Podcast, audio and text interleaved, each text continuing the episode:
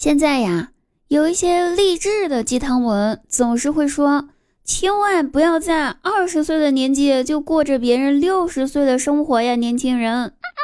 可是我想了一下，别人活了六十年才能做到的事儿，咱们用二十年就可以做到了，这难道不是一件很牛的事儿吗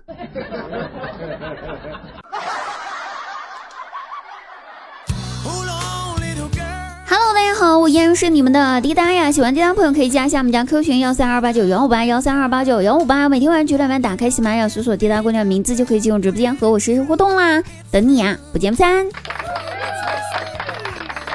前两天吧，我牙疼就去看医生了，然后医生检查了之后说我的牙呢有点磨损，然后问我说晚上睡觉磨不磨牙？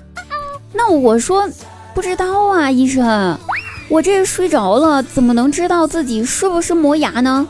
医生听了我的回答之后对我说：“哦，不好意思，我不知道你是单身。”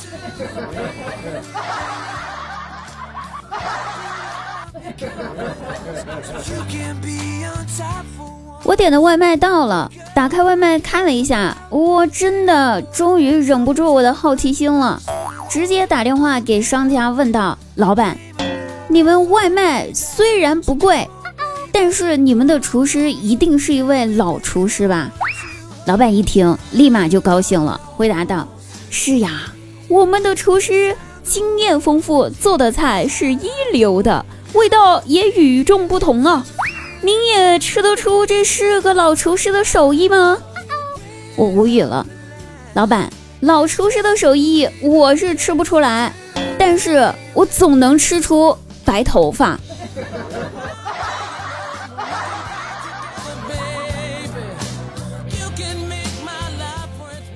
我姐昨天晚上拿着手机在淘宝逛了好几个小时，突然逛着逛着，她把手机放下了，然后开始左右手在两只袖子上互相蹭来蹭去的。我就疑惑的问她说：“姐，你干哈呢？”完了，我姐举起她的双手，慷慨地对我说：“我在磨刀，准备剁手。”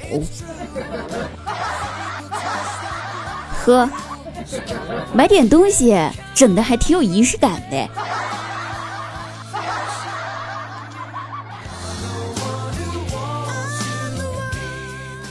去学校帮忙兼职做监考老师，当时吧，我在讲台上坐着。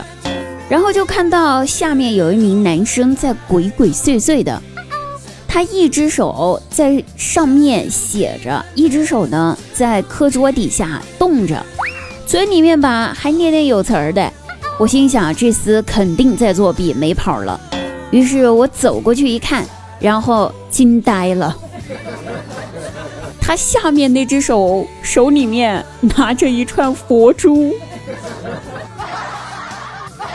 我见过临时抱佛脚的，我没有见过临时求佛的。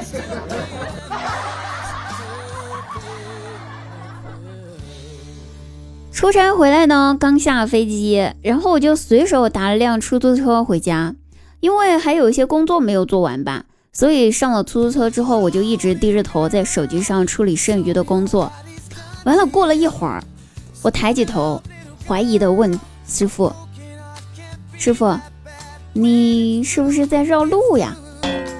啊！师傅一听，赶忙不好意思的笑道：“ 嘿嘿，哎呦，原来你是本地人呐！”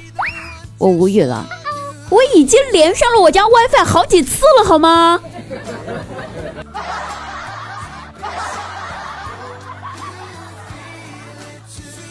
Hello，，各位朋友，那我们本期节目呢就要到此结束啦，我们下期再会哦，拜拜！直播间不见不散。